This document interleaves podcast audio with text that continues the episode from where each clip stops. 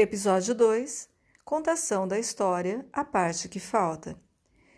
Olá, estamos começando mais um podcast, o podcast do Cais, com uma história narrada somente para você.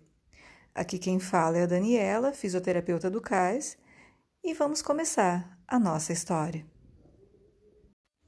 A parte que falta. Faltava-lhe uma parte, e ele não era feliz. Então partiu em busca de encontrar a outra parte. Enquanto rolava, cantava essa canção: Oh, busco a parte que falta em mim, a parte que falta em mim.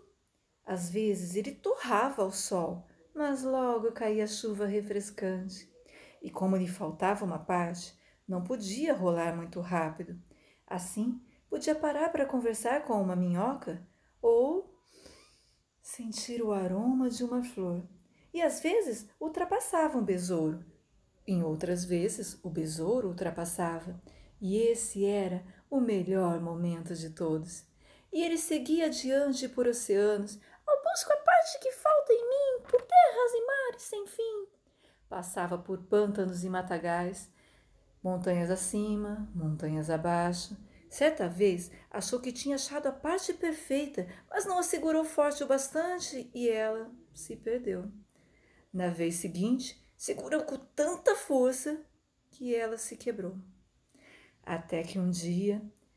Ah, achei a parte que falta em mim! Viva, viva! A que falta em mim! Achei! Ei, ei, ei! Peraí! Não sou a parte que te falta. Não sou parte de ninguém. Sou parte completa. E ainda que fosse a parte que falta em alguém, não acho que seria a sua.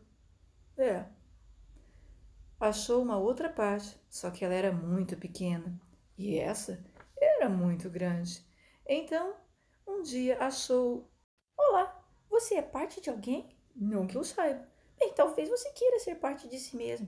Posso ser de alguém e ao mesmo tempo de mim mesmo. Bom, talvez não queira ser minha. Talvez eu queira. Talvez não dê encaixe. Vamos ver? Encaixou, encaixou! Com perfeição!